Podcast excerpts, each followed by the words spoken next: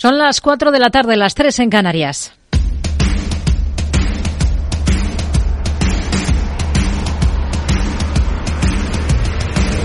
No decida lo que hará el mercado. No se salte las normas de su operativa. No se deje dominar por sus emociones.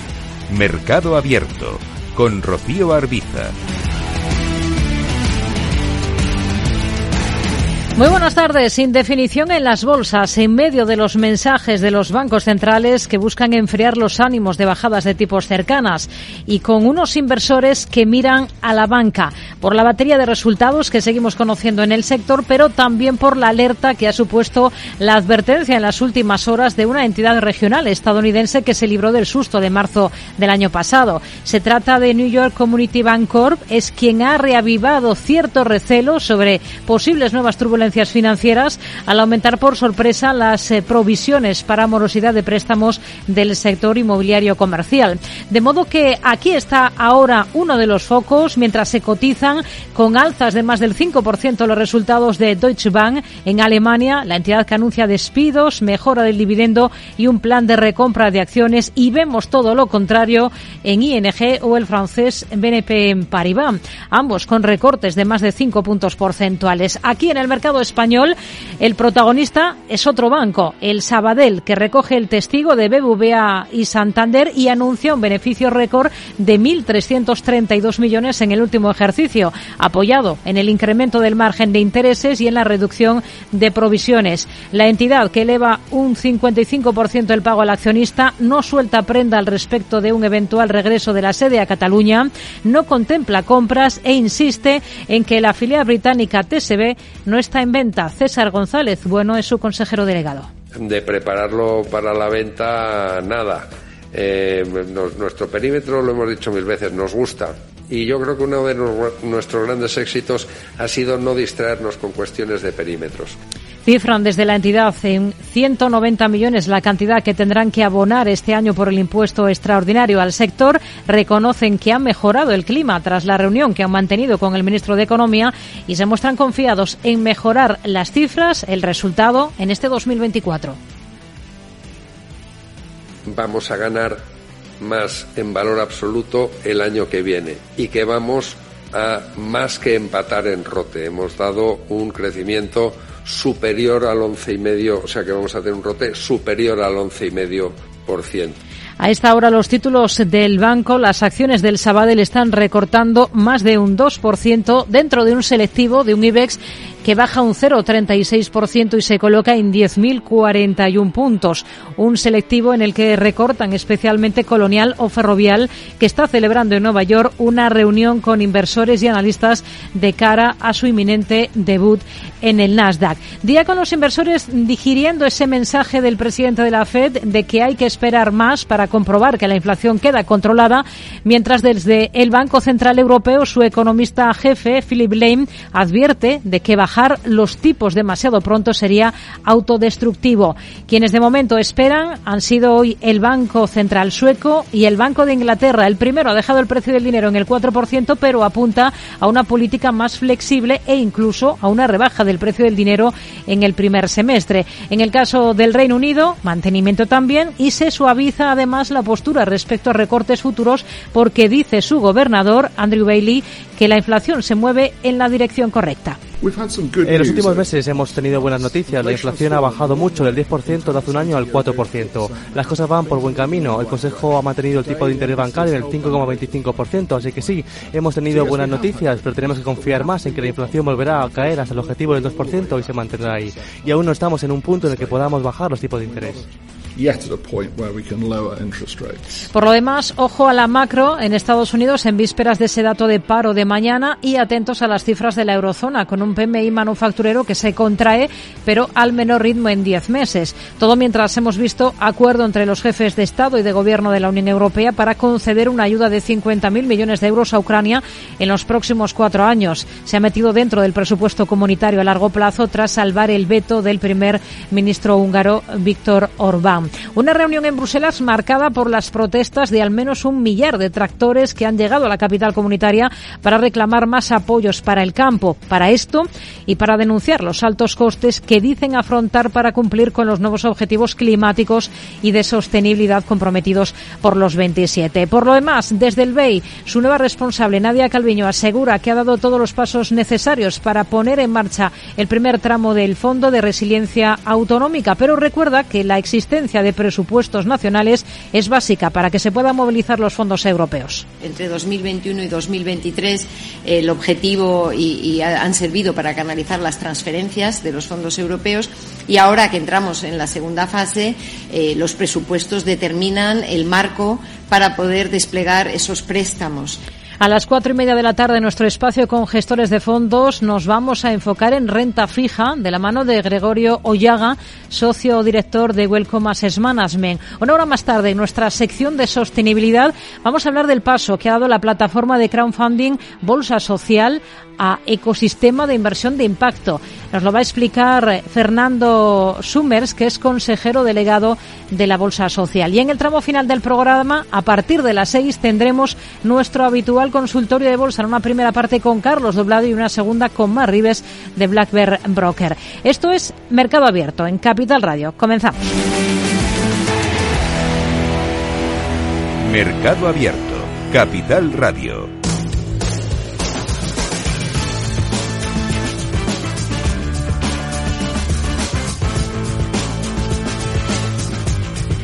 Comenzamos mirando a Estados Unidos. Tenemos tono positivo para los índices al otro lado del Atlántico. Quien mejor tono registra es el tecnológico Nasdaq, con una subida del 0,74%. Avanza el S&P 500 un 0,36%. Sube de forma más discreta el Dow Jones, apenas un 0,15%. Hay macros sobre la mesa en Estados Unidos. Las peticiones de ayuda por desempleo en el país que alcanzan las 224.000 por encima de lo previsto. Pedro Díaz, muy buenas tardes. Buenas tardes. Los economistas economistas consultados por Reuters esperaban que las peticiones se situaran en 212.000. La cifra de la semana previa se ha revisado al alza hasta las 215.000 frente a una estimación anterior de 214.000. El número de personas que reciben ayuda pública tras una semana inicial de subsidios ha subido hasta los 1,89 millones. Los despidos en Estados Unidos crecen más del doble en enero, con un aumento del 136%. Los despidos anunciados en enero han alcanzado su nivel más alto en 10 meses por los procesos de reestructuración de las empresas de los sectores financiero y tecnológico. En concreto, los despidos han superado los 82.300 en enero por encima de los 34.800 de diciembre, según los datos de la agencia Challenger Gray Christmas. Es el dato mensual más alto desde marzo de 2023. Sobre una base anual, los recortes de empleo han caído un 20% en comparación con enero de 2023. Por el lado empresarial, el desplome de New York Community Bank Corp vuelve a disparar las alertas sobre los bancos regionales. Caídas tras el inesperado anuncio de pérdidas en el cuarto trimestre por parte de la entidad. El banco también ha presentado ingresos inferiores a la previsión media de los analistas y ha anunciado una reducción de su dividendo en más de dos tercios. La decisión de disminuir el dividendo forma parte de la estrategia de la empresa para reforzar su posición de capital y respaldar su estabilidad financiera como banco de categoría 4. Miramos ahora a resultados empresariales. Merck publica cifras mejores de las previstas gracias al aumento de las ventas de Keitundra. Las ventas de Keytruda han aumentado un 21% en el cuarto trimestre hasta los, hasta los 6.600 millones de dólares, por encima de las previsiones. Merck ha registrado ganancias ajustadas de 3 centavos por acción en el trimestre, frente a las pérdidas de 11 centavos esperadas. Los ingresos han crecido hasta los 14.600 millones, también por encima de lo esperado. La farmacéutica también ha lanzado un programa de reestructuración para optimizar sus operaciones de fabricación para salud humana y animal, que espera completar a finales de 2031. Peloton supera las estimaciones de ingresos y también de suscripciones. La compañía ha finalizado el último trimestre con 3, millones de suscriptores fitness conectados por encima de las estimaciones de 2,99 millones. El crecimiento de suscriptores ha sido fundamental para el plan de recuperación de la compañía ya que la demanda de sus equipos se ha desplomado tras el auge por la pandemia. Peloton ha presentado ingresos de 743 millones de dólares para el segundo trimestre, por encima de las expectativas de los analistas de 733 millones. La pérdida neta ha sido de 54 centavos por acción frente a los 50 centavos esperados. El director ejecutivo Barry McCarthy se ha fijado el objetivo de lograr un flujo de caja positivo para la segunda mitad de año. Elon Musk busca el voto de los accionistas de Tesla para trasladar la sede a Texas en concreto para transferir su estado de constitución a Texas desde Delaware, después de que una jueza haya invalidado su paquete salarial de 56.000 millones de dólares en Tesla. El martes, la jueza de Delaware, Kathleen McCormick, calificaba el paquete salarial basado en acciones de 2018 como el mayor, el mayor de las corporaciones estadounidenses como una suma insondable que era injusta para los accionistas. La idea además que en caso de que realmente lleve a cabo la votación no está exenta de riesgos. Los expertos legales señalan que Musk podría ser demandado por los inversores si intentara trasladar el estado de constitución a Texas, sobre todo si lo hace para asegurar su paquete salarial en lugar de obtener algún beneficio para Tesla. Son algunos de los movimientos más interesantes de los que estamos viendo a esta hora en el principal mercado del mundo, en Estados Unidos. Eh, llamativo el comportamiento, por ejemplo, que tenemos a la baja de Cardinal Health, se está recortando por encima del 5%. Hay otros valores muy destacados, por ejemplo, Coterva, que está disparado un 16% Esti con una subida que supera los nueve puntos porcentuales, pero no son los únicos protagonistas del día. Vamos a mirar a Estados Unidos y lo vamos a hacer de la mano de Ignacio Baquiano, responsable de distribución en España de Leverage Shares. ¿Qué tal, Ignacio? Muy buenas tardes.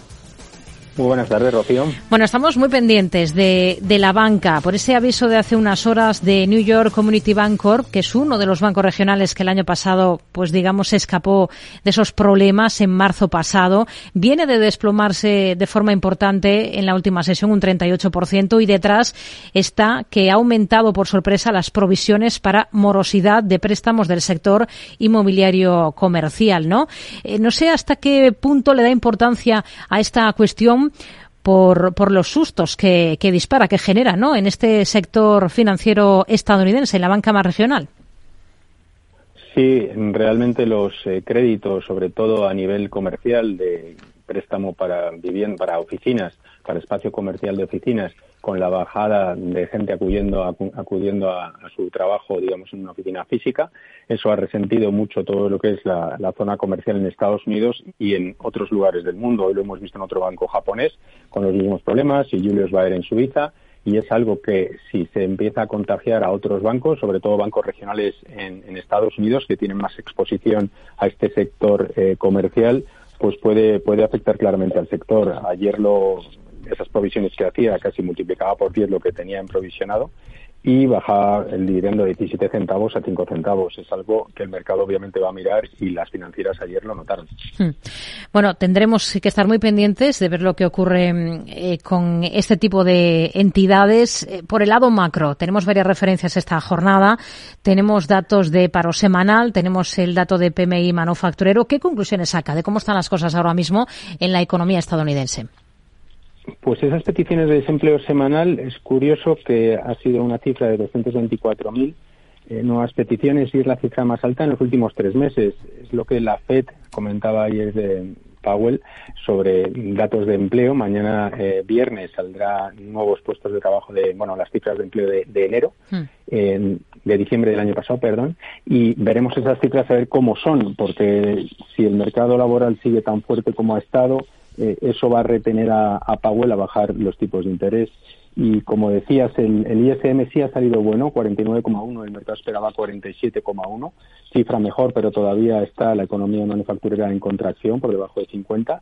Y el dato de PMI sí era también más positivo, 50,7, el mercado esperaba 50,1, un poco mejor de lo esperado. Hmm.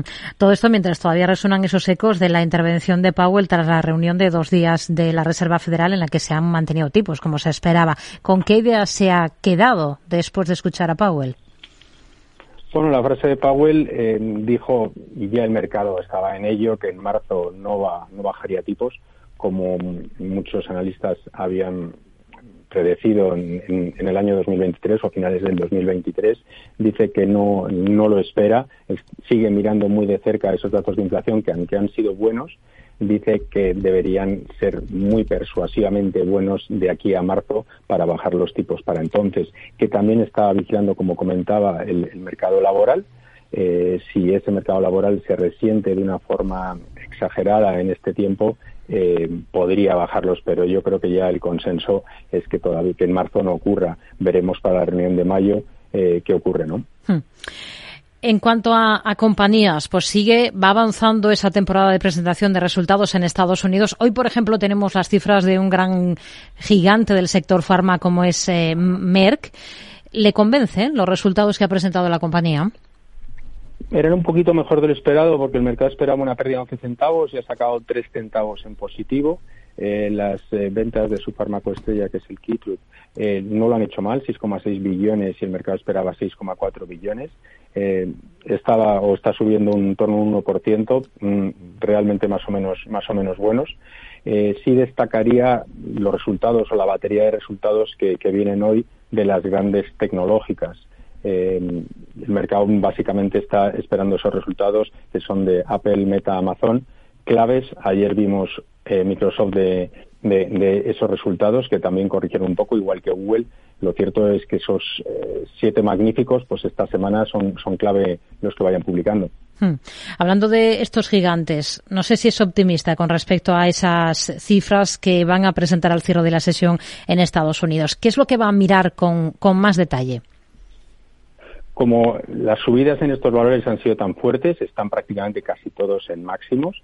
Eh, lo hemos visto en Google que realmente los resultados no han sido malos, está cotizando a, un precio de beneficios en torno a 22 veces, pero como ha dicho que iba a hacer inversiones fuertes en 2024, eh, pensando un poco en todo el tema de inteligencia artificial, y como decía, resultados que a lo mejor a nivel de búsqueda en su buscador no han sido buenos porque bajaban un poquito estimados, sobreestimados, en YouTube sí han sido en línea, pero esas dudas y sobre todo esas grandes inversiones a 2024 hacía corregir un poco el valor, pero estaban máximos y realmente donde ha ido es a precios de hace una semana.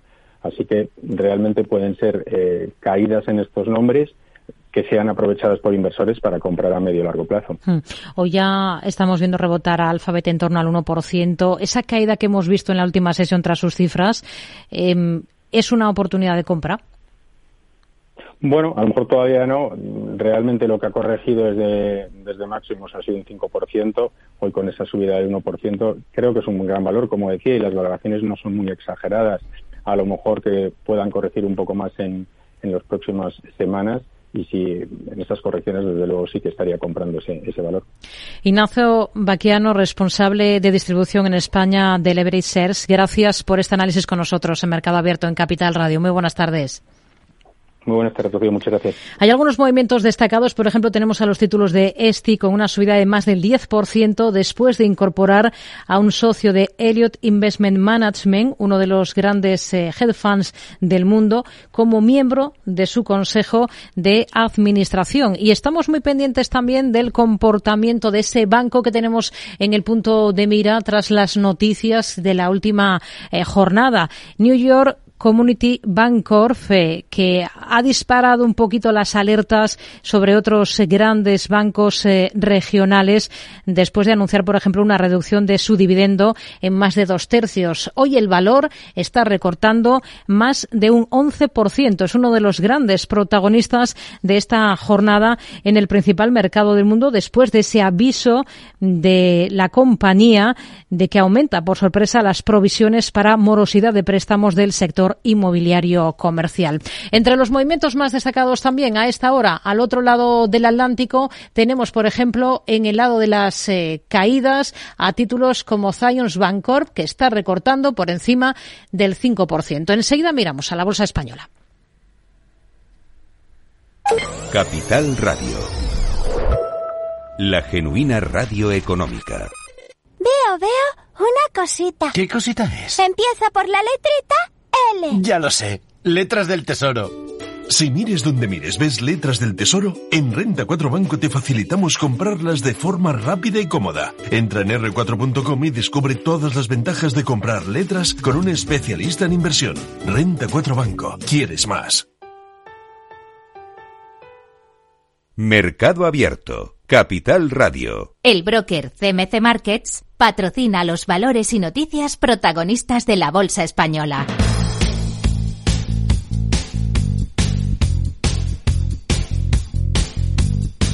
Una bolsa española que se mueve con descensos a esta hora del 0,37%, está en 10.040 puntos. Hoy protagonismo para otro banco, el Sabadell, por sus resultados gana más de 1.300 millones en el último ejercicio, un 55% más.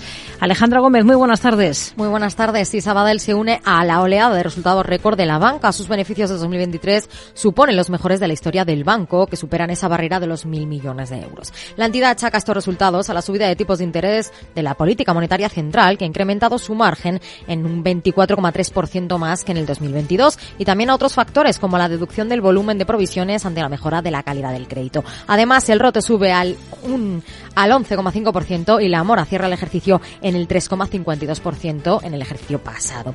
De cara al año 2024, César González Bueno, el consejero delegado de Sabadell, se pronuncia así. Vamos a ganar más en valor absoluto el año que viene y que vamos a más que empatar en rote. Hemos dado un crecimiento superior al 11,5, o sea que vamos a tener un rote superior al 11,5%. Además, el mandatario ha anunciado que la entidad ha provisionado en sus cuentas 62 millones de euros para poner en marcha un plan que incluirá tanto recortes de plantilla como de oficinas en su filial británica TSB, pero no ha especificado más detalles. Les debemos reservar a ellos el derecho de anunciar los detalles, pero tiene, pues como es lógico, de todo, mayor eficiencia en costes administrativos, mayor eficiencia en gestión de personas, mayor eficiencia de las subcontrataciones, dejar de hacer algunas cosas que no eran necesarias, toda una serie de detalles, pues lo que suele incluir un plan de, de, reestructuración. Seguimos mirando a la banca. Los sindicatos del sector convocan un paro parcial el 26 de febrero y huelga el 22 de marzo. Los convocantes son los tres mayoritarios del sector, UGT, Comisiones Obreras y FINE, que alegan inmovilismo de las patronales del sector financiero en la negociación de los convenios de banca, ahorro y cooperativas de crédito. Así, los sindicatos llaman a estas movilizaciones a los empleados de, un, de entidades como Santander, CaixaBank, BBVA, Sabadell, Bank Inter o Unicaja, entre otras. Los fondos bajistas vuelven a aflorar esta semana en el capital de Grifols. Así lo indican los registros de la CNMV, que destacan que Cube Research and Technologies, hasta ahora al margen de la empresa, ha desvelado un 0,50% del capital de Grifols en posiciones cortas. Por su parte, World Quant que había comunicado varias operaciones en la compañía en 2023, ha aflorado también una participación bajista del 0,51% sobre el capital de la demo derivados. Por cierto que Grifols ha reforzado su equipo directivo con dos nuevos nombramientos en la compañía. Ferrovial prevé 2.200 millones en dividendos de sus activos y distribuir 1.700 hasta 2026. Lo avanzado en su primer Capital Markets Day en Estados Unidos, donde debutará en bolsa. Dice el grupo de Rafael del Pino que cualquier ingreso procedente de una posible desinversión de su 25% en aeropuerto de Heathrow, que está condicionada a que se materialice a la salida de otros accionistas que representan el 35% del capital y que se utilizará para inversiones y para retribuciones a los accionistas. SACIR y Acciona afirman la concesión de un puente en Estados Unidos. Y lo hacen en consorcio con Plenary para llevar a cabo el proyecto con el Departamento de Transporte y Desarrollo del Estado de Luisiana. Se trata de un contrato de concesión de un puente en la autopista interestatal I-10 y que requerirá una inversión de 1.900 millones de euros. Hace se ultima comprar a Elliot el 50% de TIES por 800 millones. Una operación que se ejecutará este año y que busca llevar a cabo ACS para facilitar la compra de la mitad de la filial australiana especializada en trabajos mineros. Tal y como destaca Expansión, la constructora española se encuentra en esas conversaciones avanzadas para hacerse con el 100% de la filial que depende en Australia de CIMIC, el mayor contratista de obra pública de la región. Dimite el director financiero de Indra. Borja García Larcón ha comunicado a la compañía su decisión de dejar el cargo a finales de febrero tras la formulación de las cuentas y la presentación de sus resultados del ejercicio del 2023. Desde Indra ya han informado a la CNMV que han iniciado un proceso para llevar a cabo una sucesión ordenada en la dirección financiera de la compañía. Y tenemos en el punto de mira a otras compañías. Sabemos que Alicia Kopolovich abandona el capital de AENA, Celnex, FCC y Telefónica en el segundo semestre del 23. Sí, su sociedad de inversión colectiva, Morinvest, ha deshecho sus posiciones en la mayor parte de su cartera de inversiones en la bolsa española en la segunda mitad del año y mantiene su apuesta únicamente por Endesa y Proeduca Altus. En total, y según registros de la CNMV, la STICAP de Koplovich contaba con una inversión de 18,8 millones de euros a cierre del pasado mes de diciembre en la bolsa española frente a los 34,8 millones de junio del 2023. El broker CMC Markets ha patrocinado los valores y noticias protagonistas de la Bolsa Española. Protagonistas de la Bolsa Española a los que nos acercamos ahora de la mano de Antonio Aspas, socio de Bayern Hall Gestión de Activos. Hola Antonio, ¿qué tal? Muy buenas tardes. Buenas tardes, Rocío. El nombre propio de la jornada es el del Sabadell. ¿Qué es lo que más le ha convencido de los resultados que ha presentado la entidad?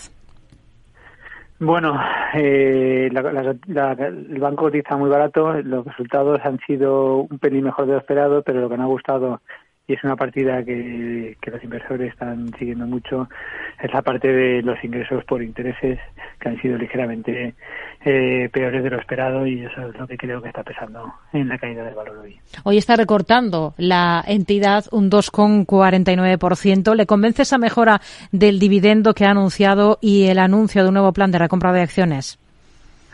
Bueno, sin ninguna duda es, es interesante. Eh, nos acercamos a un dividendo al, del 10%, no es muy atractivo para un inversor particular.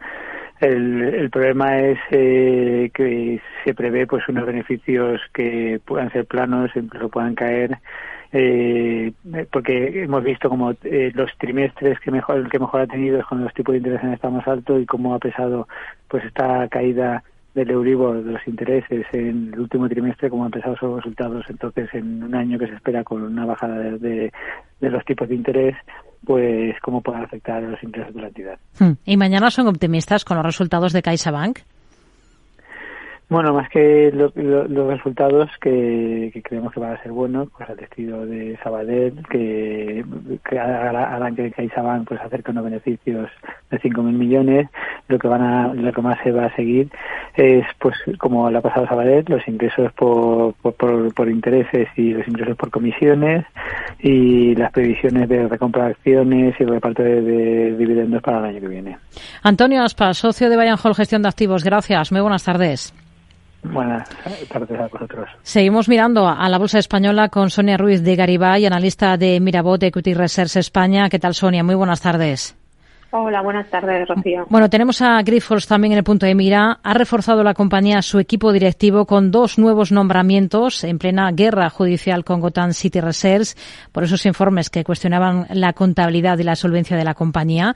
Ha nombrado, por ejemplo, un nuevo presidente para su unidad de negocio Biofarma y un nuevo jefe de recursos humanos. ¿Es un buen momento para hacer este tipo de cambios? Bueno, pues hombre, lo que ha desencadenado un poco la desconfianza en el valor ha sido más, no ha sido la gestión operativa, sino que han sido criterios a la hora de definir pues la política de asignación de capital y las fuentes de financiación. Y estos nombramientos están más ligados a la parte operativa, por lo que no tendría ninguna implicación de cara a reforzar la credibilidad que se ha visto un poco dañado entendemos que donde tiene que haber cambios para mejorar esa credibilidad pues es en la parte de la política de financiación y de comunicación, ¿no? Con lo cual, bueno, pues estas, estos anuncios de, hoy, pues la verdad que, que, no consideramos que vayan relacionados con la anterior. SACIR y Acciona, en consorcio con otra compañía, han firmado con el Departamento de Transporte y Desarrollo del Estado de Luisiana en Estados Unidos un contrato para un puente por unos 1.900 millones de euros. Entre los dos, entre estas dos compañías, ¿con cuál son más positivos ustedes ahora? Bueno, la verdad que es una muy buena noticia para, para un consorcio español, ¿no? En este sentido, porque es una, es una obra de bastante envergadura dentro del mercado americano. Eh, la verdad que nos gustan los dos valores. SACIR quizás en el corto plazo pues estamos más pendientes de que se culminen un par de operaciones de rotación de activos en Chile y Colombia que podrían ayudar a visibilizar el valor de, estos activos y nos gusta y nos gusta mucho y acciona quizás más en el medio plazo porque está consiguiendo unas carteras de infraestructuras en máximos históricos y las está ejecutando a muy buenos precios, entre el 5 y el 6%, con lo cual vemos que la corriente de crecimiento en resultados va a ser eh, bastante buena para los próximos años, a que también nos gusta. Hmm. Cualquiera de los dos valores nos parecen muy buenas opciones. Se sabe que, que la SICAP de Alicia Kopolovic ha liquidado sus posiciones en varias compañías españolas, FCC, AENA, Celnes o Telefónica, por ejemplo, y que solo invierte en una empresa ahora mismo del IBEX que es Endesa. ¿Ustedes la tendrían en cartera, Endesa, en estos momentos? Bueno, la verdad que no es el, para nosotros no es el mejor momento de, esta compañía porque está atravesando una serie de problemáticas en, el negocio del gas. El año 2023 eh, fue clarísimamente de más a menos y la segunda parte del año se caracterizó pues por tener pérdidas operativas en la división casista, además de la pérdida de un arbitraje con relación al GNL en Oriente Medio. Entonces, la verdad que no está atravesando el mejor de sus momentos. con lo cual preferiríamos otras compañías del sector eh, de utilities integradas más allá de, Endesa. Hmm. Se publica que ha encargado a Deutsche Bank analizar la venta de su filial en Austria. ¿Al valor con qué ojos miran ustedes en este ejercicio? ¿Les convence o estarían al margen de Celnex? Pues la verdad que estaríamos al margen. O sea, el balance de, Celnex es un balance muy apalancado, porque bueno, así lo pone de manifiesto su, el rating de Standard Poor's, y es el motivo de por qué están inmersos en procesos de venta de la red de Austria, que no es el único activo que, quieren vender. También, por ejemplo, está el caso de Irlanda, ¿no? Ellos necesitan hacer acopio de liquidez para intentar afrontar los vencimientos que tienen de deuda en el corto plazo, que son bastante abultados. Entonces, la verdad que no es una acción en la que estos momentos estaríamos puesto, estaríamos expuestos. Nos quedamos con ellos. Sonia Ruiz de Garibay, analista de Mirabot Equity Research España. Gracias. Muy buenas tardes. A ti, Rocío, buenas tardes. Atentos porque el martes 20 de febrero les invitamos al Caser Investment Summit Sevilla, unas jornadas dirigidas a agentes financieros en las que van a poder encontrar las claves para la gestión de patrimonios en este 2024. Aida Esquirej. Analizaremos desde las perspectivas macroeconómicas a la inteligencia artificial aplicada a la gestión patrimonial. Un evento con la presencia de Manuel Alejandro Cardenete, catedrático de Economía de la Universidad de Loyola, que hablará sobre la macroeconomía que viene. Salvador Más, CEO y fundador de GPT Advisor, que abordará la inteligencia artificial en la gestión de carteras. Y Asier Uribe Echevarría, director de Caser Asesores Financieros, que pondrá sobre la mesa las claves para la gestión de patrimonios. Si es agente financiero, asista al programa conducido por Luis Vicente Muñoz y reserve su plaza en el correo eventos Recuerde, el 20 de febrero de 5 a 7 de la tarde desde la Cámara de Comercio de Sevilla.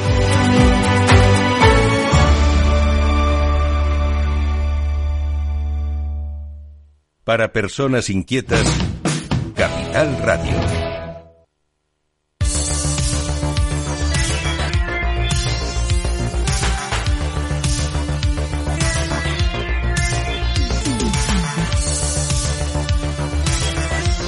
Toca mirar al resto de plazas europeas. Según las pantallas de CMC Markets Brokers, tenemos indefinición. Tenemos caídas, por ejemplo, en la bolsa francesa, en el selectivo CAC 40. Se acercan ahora al 0,70% de retroceso. También descensos, aunque más discretos, los que vemos en la bolsa alemana. El DAX, que recorta un 0,13%, mientras que sí que logra esquivar los números rojos la bolsa de Londres. El FT100 ahora mismo muestra alzas del 0,10%. Son repuntes bastante discretos en un día con el selectivo europeo Eurostox 50 abajo un 0,35%. Vamos a comprobar cuáles son los movimientos más interesantes de los que se están registrando hoy entre cotizadas del viejo continente. Alejandra Gómez. Este jueves comenzamos mirando al sector financiero porque mientras la germana Deutsche Bank se anota un 16% menos en sus beneficios netos de 2023 hasta los 4.200 millones, pese a haber crecido en ingresos un 6% este ejercicio, también ha anunciado un recorte de 3.500 puestos de trabajo, una situación diferente a la del galo BNP Paribas, que aumenta un 11,4% sus beneficios del 23 hasta rozar los 11.000 millones de euros. Por su parte, ING duplica su beneficio anual hasta casi 7.300 millones gracias a las subidas de tipos de interés, aunque eso sí recorta previsiones para 2024. Además, la entidad privada suiza Julius Baer anuncia una caída de más del 52% en sus beneficios en 2023 hasta los 486,7 millones debido a la exposición a deuda privada. Ya en el sector energético es la petrolera Shell la que destaca, reduce su beneficio un 54% este 23 hasta los 19.300 millones de dólares debido a la caída en los precios del crudo y del gas. Además, la minera Glencore señala este jueves una menor producción de cobre, níquel y cobalto en 2023 y apunta a nuevas caídas en la producción de este año.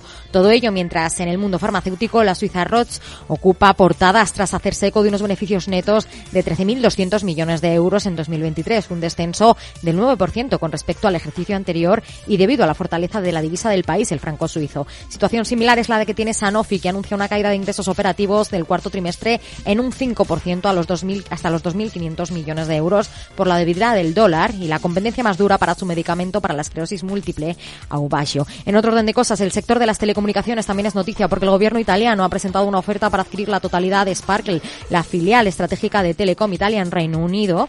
Y ya en Reino Unido, BT anuncia que va por buen camino de aumentar sus ingresos y ganancias este año, después de reportar un aumento del 3% mejor de lo esperado en los ingresos del tercer trimestre. Si miramos a Alemania, Adidas anuncia previsiones de ganancias de 2024 muy por debajo de las expectativas del mercado y todo ello mientras Siemens Healthiers comunica ingresos en su primer trimestre fiscal de octubre a diciembre superiores a las expectativas del mercado hasta los 742 millones de euros. Por su parte, Siemens Gamesa, la filial eólica de Siemens Energy, ha completado la venta al fondo británico de capital riesgo de Breakpoint de la participación del 32% que poseía en la australiana Windar Renewables. En Francia, otro de los títulos que destaca es Dassault System porque anuncia que espera un crecimiento de los ingresos de entre el 8 y el 10% este año a tipos de cambio constantes por debajo de las expectativas de los analistas. Y ya en Suecia, Volvo Cars anuncia que dejará de financiar a Polestar Automotive y que entregará la responsabilidad a su principal accionista, la china Jelly. En el mundo del automóvil también destaca Ferrari, que acelera su beneficio neto un 34% en 2023 hasta un récord de 1.257 millones. Son algunos de los protagonistas de la jornada en Europa. A algunos de estos títulos nos vamos a acercar ahora de la mano de Luis Benguerel, analista independiente. Luis, ¿qué tal? Muy buenas tardes. Hola, buenas tardes. Primero vamos a echar un vistazo a los índices, a los dos grandes en Europa, al DAX alemán, al selectivo Eurostox 50. ¿Qué está vigilando en estos momentos en estos dos indicadores? Bueno, de momento está siendo una jornada bastante tranquila. En el caso del DAX tendríamos que vigilar la resistencia a romper, que son los 17.000 puntos, y el primer gran soporte en 16.650 y en el caso del Eurostox, que sí que rompió la resistencia importante la semana pasada que comentamos de 4.600, ahora pasa a ser un soporte y la resistencia a superar sería en torno a 4.690. Hmm. Vamos a mirar a, valores, a protagonistas empresariales esta jornada. Por ejemplo, en la bolsa alemana tenemos mm, a Deutsche Bank en el punto de mira. Después de presentar resultados, el banco, después de realizar un anuncio de recompra de acciones, eh, anunciar un repunte del dividendo y también anunciar despidos. ¿Cómo está por técnico Deutsche Bank?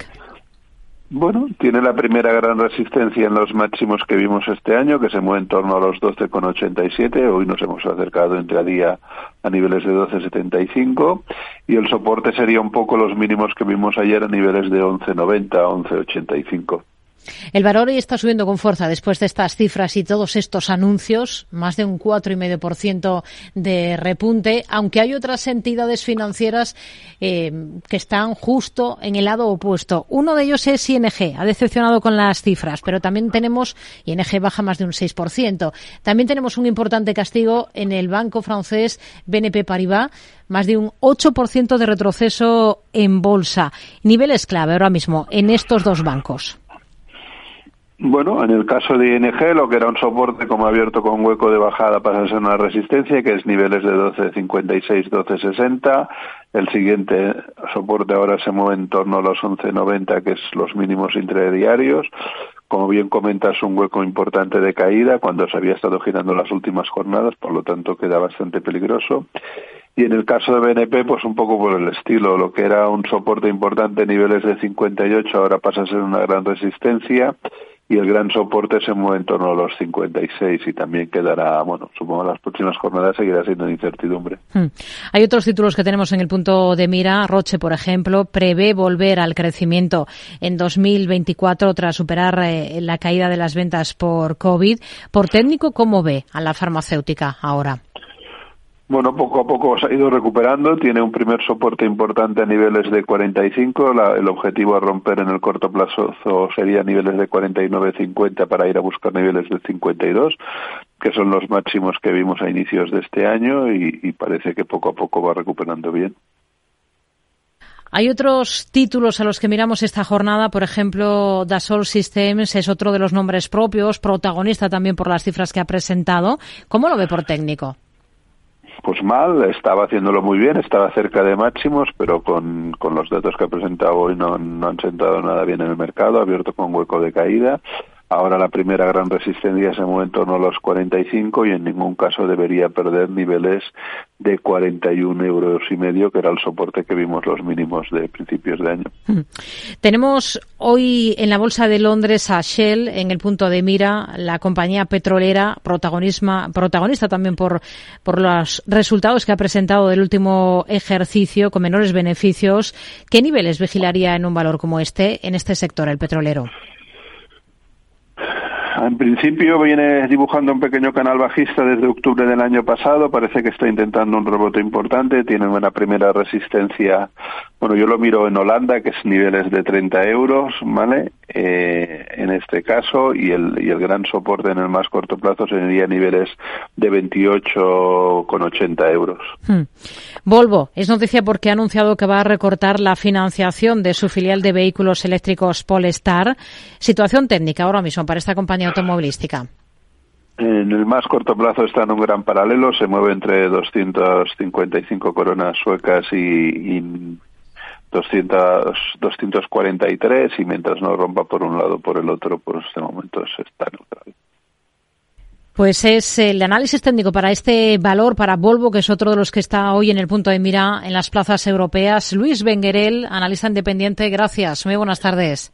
Adiós, buenas tardes. Si echamos un vistazo hoy dentro del selectivo europeo, tenemos entre los mejores a dos compañías como ASML Holding liderando las alzas en el Eurostox 50, más de un 2% arriba, lo mismo que Adyen, mientras que en el lado negativo, pues el sector financiero, las dos que les hemos mencionado, BNP Paribas o ING, ambas con caídas, en este caso de casi el 8% y por encima del 6. ING está recortando un 6,34%.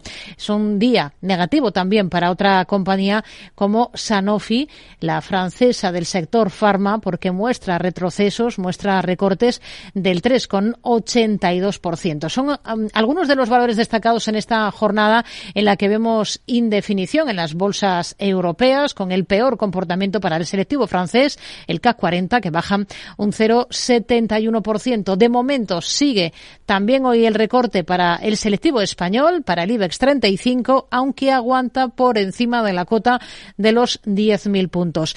Le recuerdo que tendremos consultorio de bolsa en el programa a partir de las 6 de la tarde, una primera parte en la que va a estar con nosotros Carlos Doblado para resolver todas las dudas que ustedes nos quieran plantear y una segunda con Mar Rives de Black Bear. Saben que si quieren participar con nosotros tienen varias formas de ponerse en contacto, de intervenir en este consultorio de bolsa. Una de ellas es eh, enviando un correo a la siguiente dirección oyentes arroba capitalradio.es. Tienen también un número de teléfono al que pueden llamarnos si quieren intervenir en directo, que sería el 91 283 3333. 91 283 3333. Y nos pueden dejar notas de audio a través de WhatsApp en el 687 050 600. 687 050 600. Enseguida hablamos de fondos de inversión. Capital Radio, 10 años contigo.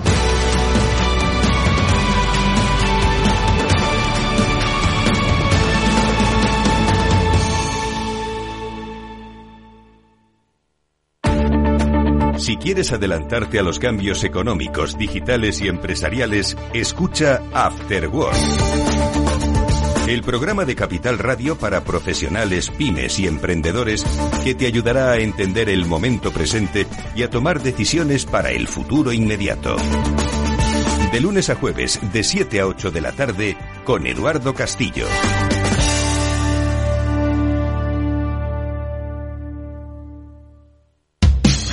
Los jueves, de la mano de nuestra coach Patricia Guzmán, llega Rafa también entrena un espacio dedicado al desarrollo de las actividades directivas con un tono desenfadado y no exento de humor. Los jueves, Rafa también entrena en El Balance, Capital Radio. Mercado Abierto, con Rocío Arbiza.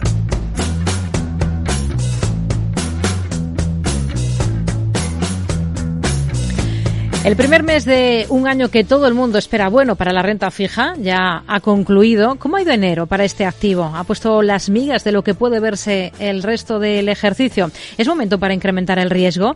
¿Hay que ser conservadores a la espera de más claridad sobre el momento en el que van a comenzar a mover ficha los bancos centrales? Pues todo esto lo queremos abordar esta tarde de la mano de Gregorio Llaga, socio director de Welcome Assets Management. ¿Qué tal, Gregorio? Muy buenas tardes, bienvenido. Muy buenas tardes, Rocío, encantado. Bueno, ahora hablamos de la Fed eh, después de esa primera reunión del ejercicio, pero antes, bueno, ya que hemos concluido enero, hoy estamos estrenando febrero, vamos a hacer un pequeño balance, ¿no? De lo que ha dado de sí el primer mes del ejercicio. En bolsa se suele decir mucho que mm, si enero es alcista para el S&P 500, hay muchas opciones de que el año también sea alcista. En renta fija, ¿qué balance hace de, de enero? ¿Cómo ha ido? Bueno, la verdad es que todos los mercados han sido espectaculares, ¿no? Digamos que el, el mercado está barajando una especie de, no sé, de círculo virtuoso con soft landing, con aterrizaje suave, vamos, con un control de la inflación, bajadas brutales de tipos de interés por parte de los bancos centrales, o sea, está el mercado metiendo en el cóctel todo lo mejor, ¿no? Y no sé, nosotros ahí, pues en ese sentido, en todos los mercados, en renta fija seríamos un poco más cautos. Hay que acostumbrarse a la volatilidad en este, en bonos, en este ejercicio 2024. Sí, nosotros queremos que va a haber volatilidad, que este año de hecho se va a poder hacer muy buenos números en renta fija, siendo, bueno, pues siendo bastante activos en la gestión, ¿no? O sea, va a dar momentos de, para obtener muy buenas rentabilidades a lo largo, a lo largo del año, ¿no? Mm. Hay que estar ahí atentos. Eh, lo cierto es que seguimos a vueltas, ¿no? Con los bancos centrales. Está el dilema sobre la mesa de si hay que bajar tipos pronto para no tener que bajarlos más, más tarde. Em, no sé si se han derribado las esperanzas de Wall Street de ver un recorte de tipos en marzo, eh, si esa sería su conclusión de lo que ha dado de sí esa, esa primera reunión de la FED del mes de, de este ejercicio 2024, la de enero. Nosotros pensamos que, desde que vuelvo con Asset Management, pensamos que el, que el mercado está siendo demasiado optimista en cuanto a las bajadas de tipos. ¿no? Todavía, ¿no? Pese a ese enfriamiento que trata de, de poner Powell. Sí, porque al final, si tú ves datos, pues también salieron esta semana, salieron, por ejemplo, las vacantes sin cubrir en Estados Unidos, que salieron 9 millones de puestos de trabajo sin cubrir, cuando lo normal, una media sería 6 millones. O sea, el dato de paro habrá que ver que sale mañana viernes, mm. pero el dato de paro está en el 3,7, o sea, paro muy bajo. Eh, datos, aunque el empleo es un indicador retardado, si miras indicadores adelantados, como puede ser el ISM, también salió muy alto, ¿no? Por encima de 50 es expansión, pues salió 52,9. Es decir, estamos, mmm, bueno, no sé, con datos todavía fuertes. Entonces, en este entorno, eh, el banquero central dice, bueno, pues la inflación va en el camino adecuado, pero ¿para qué voy a bajar tipos de momento? Entonces, en nuestra opinión, eh, todavía es pronto para la bajada de tipos. Y yo creo que se han centrado mucho en la bajada de tipos. Y lo que sí que puede dar alguna sorpresa a la Reserva Federal en las próximas reuniones, que ya algo comentó ayer, es en el tema de la, la reducción de la reducción del balance. el famoso QT, ¿no? Es el famoso QT. Al final, bueno, pues todos hemos visto con todas las crisis, con la pandemia, políticas monetarias brutales, eh, vamos, los balances se fueron hasta 9 trillones de dólares, entonces poco a poco van reduciendo y ahí sí que creo que puede haber noticias, porque según se va recortando el balance, los bancos hasta ahora han hecho frente a ello, al final tú recortas el balance y estás quitando dinero del sistema. Al mismo tiempo los bancos inyectaban dinero porque cuando había exceso de liquidez habían hecho una cosa que se llama river repo y entonces iban deshaciendo el river repo y iban inyectando dinero en el sistema. Esto se va limitando, ya solo quedan 600 billions. Entonces, probablemente, si llega un momento en que desaparecen esos 600, se tensiona el mercado monetario y hay bancos americanos que van a poder sufrir. Hmm. Entonces, probablemente es por ahí por donde vaya la Fed y lo que haga es una menor reducción de balance en el futuro y es lo que anuncie primero. Este es un tema eh, muy interesante. Es un tema árido también, ¿no? Para, para entender para el común de los mortales, pero sí que es cierto que se está empezando mucho a poner el foco justo ahí. Eh, se está subrayando eh, ese rápido descenso que ha tenido últimamente la facilidad de recompra inversa a, a un día, ¿no? Se está empezando a observar mucho eso y es interesante lo que comenta, ¿no? Eh, ¿Por qué eh, debería mover ficha a la Fed con los datos macro que tiene, pero sí que tiene que estar muy, muy, vigilante de este punto, ¿no? De, de, de ese tema de, del comportamiento de, de, los bancos, ¿no? De la liquidez de los bancos. Efectivamente, no nos podemos olvidar que el año pasado tuvimos el problema de los bancos regionales. Hay un nombre que ha sonado en las últimas horas, el New York Community Bank Corp, que ha vuelto a disparar un poco las alertas sobre los bancos eh, regionales, que ha hecho algunas advertencias y eso me trae a colación una frase que me decía hace meses, que el tema de, los bancos regionales estadounidenses no estaba resuelto. Efectivamente, lo controló muy muy bien la Fed, eh, abrió una ventanilla, fue muy ágil, muy rápido y lo controló. Pero no nos podemos olvidar que los bancos americanos, cosa que en Europa por legislación, que es más restrictiva, no podría pasar, los bancos eh, americanos tuvieron un problema durante la pandemia, que es que les entraron 5 trillones de dólares en depósitos, es decir, financiación en el corto plazo, y ellos invirtieron, por lo menos invirtieron 2 trillones 400 mil millones de dólares en, en bonos americanos a largo plazo. Es decir, tú tienes la financiación en el corto y estás invertido a largo plazo. Entonces, en el momento en que tienes una salida rápida de depósitos, como le pasó al Silicon Valley en su momento, tú realmente tendrías que deshacer activo. Con la subida de los tipos de interés, los activos donde te habías metido, los bonos habían bajado en precio. Entonces ahí se te convierte un problema de liquidez en un problema de capital y es donde se estresaron todos los bancos americanos. Por eso la Reserva Federal está muy atenta a todo esto, hmm. para que no tengan en un momento dado un problema de liquidez las entidades financieras, porque todavía hay entidades que en su balance tienen activos largos financiados con el corto. Entonces, por eso hay que estar atento a este problema. Hmm. Bueno, la banca está siendo auténtica protagonista en estos últimos días. Aquí en España, por ejemplo, estamos viendo presentación de resultados. Lo cierto es que todos están eh, marcando beneficios récord. Veremos qué pasa ahora con el cambio de ciclo de, los bancos centrales, em, porque es ahí donde está uno de los eh, grandes temas, ¿no? En si su potencial en bolsa está agotado. Eso nos hace mirar a la deuda, a la deuda bancaria. ¿Ser bonista ahora mismo de banca es mejor idea que ser accionista? Nosotros pensamos que sí, pensamos que sí porque debido a la regulación, es decir, desde 2008 por la regulación de Basilea III, las entidades financieras tuvieron que sacar, bueno, pues, mm, bueno, crear colchones de capital en la sombra, ¿no? Que son los famosos cocos y demás. Entonces nosotros pensamos ahí que por un tema legal, al final está, hay un beneficio a favor del bonista en contra del accionista. Entonces, puede haber momentos puntuales en que sea mejor ser accionista, pero de manera estructural es mejor ser bonista en una entidad financiera y ahí surgen grandes oportunidades que nosotros lo intentamos implementar a través de nuestro fondo, el One Duración 03, a través de mandatos directos de bonos o asesoramiento eh, en deuda subordinada de entidades financieras.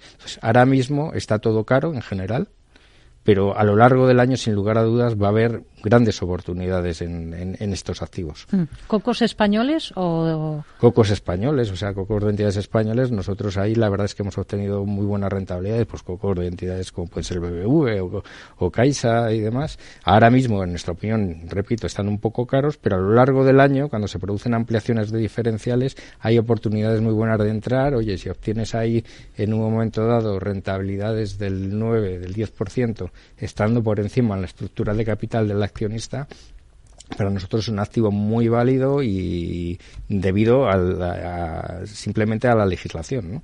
Entonces, a nosotros nos parecen activos muy, muy interesantes. Yo siempre acudiría, eh, invertiría aconsejado por un especialista, porque son temas, como digo, tiene temas legales complejos y de mercado, pero, pero nos parece muy interesante. Nosotros lo implementamos siempre a través de nuestras carteras. Hmm. Vamos a, mirar en eh, segmentos concretos de, deuda, por ejemplo, eh, bonos de titulización hipotecaria. ¿Piensa que son una buena idea? A mí me parece que son una buena idea. Aquí ha habido un, ha ocurrido durante los últimos eh, dos años o tres años ha ocurrido una cosa que es que al final eh, las entidades financieras obtenían la financiación a través del Banco Central. Y tú cuando presentas en el Banco Central, cuando obtienes la financiación a través del Banco Central, tienes que presentar algo, tienes, presentas papel como garantía. Entonces, lo que hacían la mayoría de las entidades era emitir cédulas, las retenían en sus balances y las presentaban luego en el Banco Central para obtener la financiación. Eh, como se esperaba una avalancha a medida que se acaba la financiación a través del Banco Central y tienes que acudir más a los mercados, esperas una avalancha de papel de todo este papel que está emitido y que los bancos van a necesitar financiación del mercado y por eso han ampliado bastante. Entonces, para inversores muy conservadores, es un activo muy apto porque ya ha ampliado diferenciales y bueno, pues están a, buenos tipos. para inversores muy conservadores, a mí me parece un activo muy, muy útil para, para, para invertir. Hmm. ¿Qué más opciones tendría un inversor muy conservador, ya que sale este, este mm, activo concreto? Porque parece que los más arriesgados pueden tener más, más abanico de posibilidades, ¿no? Para sacarle partido al mercado. El problema está en los muy conservadores. Pues los muy conservadores yo estaría pues ahora mismo en lo que es deuda de gobierno o letras en el corto plazo y como bien has comentado tú antes, las cédulas hipotecarias o los cover bond, pero incluso los arriesgados, como decía, el mercado de renta fija se mueve. Muchas veces parece que el mercado de renta fija no se mueve, el mercado de renta fija se mueve y mucho, entonces incluso para los arriesgados yo creo que está muy bien para una estrategia barbell, es decir, puedes ir activos, como digo, que ahora están caros, todo lo que es deuda subordinada y demás, te refugias mientras tanto en, este tipo de activos conservadores y cuando se produzca esa ampliación de diferenciales, vende los conservadores que se habrán apreciado además porque han hecho de efecto refugio y vas hacia hacia activos de bueno pues más de más riesgo no entonces por eso digo que yo creo que este año se va a poder obtener muy buenas rentabilidades pues rentabilidades del siete y pico de, incluso del 8 eh, siendo activo siendo flexible en la gestión en, renta fija. Surfeando no surfeando surfeando. Y, de duraciones ahora mismo eh, cómo cómo están ustedes en cartera qué, qué tramos principalmente en qué tramos están ahora todavía estamos en duraciones cortas. Porque en duraciones pues no sé hasta el dos años. ¿por qué?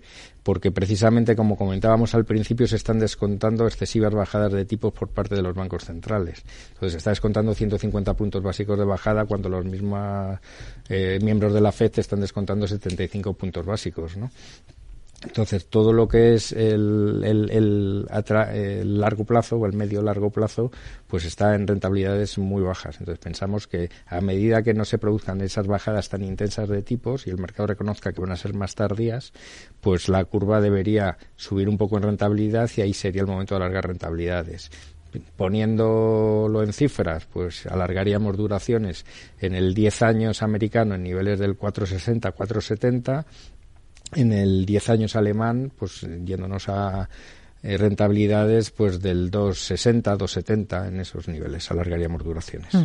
Más allá de estar atentos a los bancos centrales eh, y a ver cuándo se producen esos primeros pasos eh, de bajar tipos de interés, ¿Qué, les preocupa este 2024 especialmente? ¿Por dónde pueden venir los otros focos de riesgo? Por ejemplo, nos estamos acostumbrando mucho a un contexto de incertidumbre casi habitual en toda la zona de Oriente Medio. ¿Por ahí podría venir uno de esos famosos cisnes? Sí, yo creo que podría ser un, y además podría aportar en su momento en un en un momento en el que económicamente vamos en el camino adecuado en cuanto a la inflación y que estamos reduciendo la inflación, aunque todavía está por encima de los objetivos de los bancos centrales, si Irán llegara a intervenir, bueno, se extendiera a Irán realmente el conflicto de verdad, o sea, de manera directa, no a través de sus proxies de, indirectamente, ahí ya sí que llegaría a afectar, ¿no? Porque hay que tener en cuenta que ahora mismo lo del Mar Rojo, pues afecta más a lo que es Europa, ¿no? Al final, pues han triplicado los costes de los fletes desde China hacia Europa, no tanto hacia Estados Unidos, ¿no?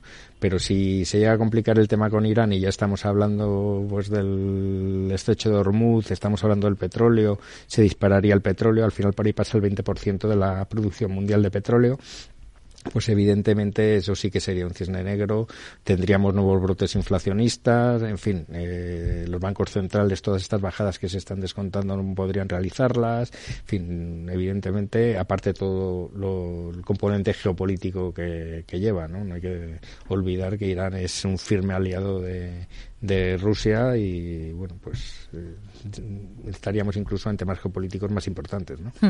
algún otro riesgo o quizás eh, lo que comentábamos antes de los bancos centrales errar en el momento adecuado para bajar tipos puede ser trascendental bueno, sí, puede ser trascendental. Nosotros, de hecho, no, o sea, seguimos pensando que, que, puede haber una recesión. Evidentemente, he comentado que los datos en Estados Unidos son buenos, en Europa son menos buenos los datos de, actividad económica, aunque los de empleo son muy buenos. Estamos en máximos de empleo, mínimos de desempleo, en el 6,4 En Europa son peores los datos de actividad y en Estados Unidos son buenos, pero no tenemos que dejar de olvidar que al final venimos con un todo esto es con un déficit público cercano al 7%, hay una política fiscal muy fuerte, con después de políticas monetarias muy fuertes.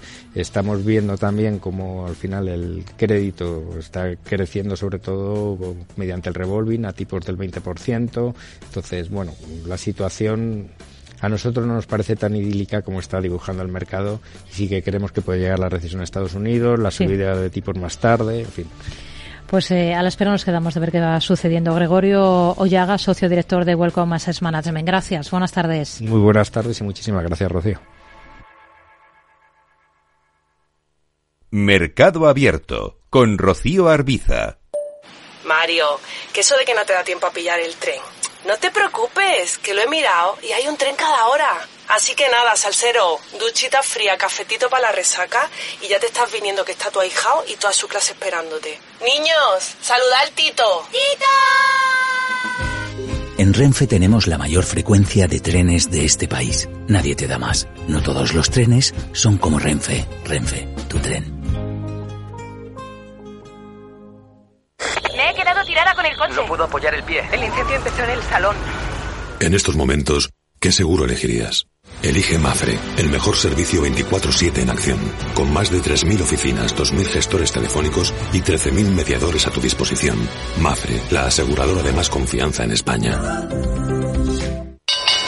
Invertir en acciones y ETFs con XTB tiene muchas ventajas. Ninguna comisión hasta 100.000 euros al mes. La apertura de cuenta es online y dispones de atención al cliente 24 horas al día. Más de 550.000 clientes ya confían en nosotros. Un broker, muchas posibilidades. XTB.com. A partir de 100.000 euros al mes, comisión del 0,2%, mínimo 10 euros. Invertir implica riesgos. Capital Radio. La genuina radio económica.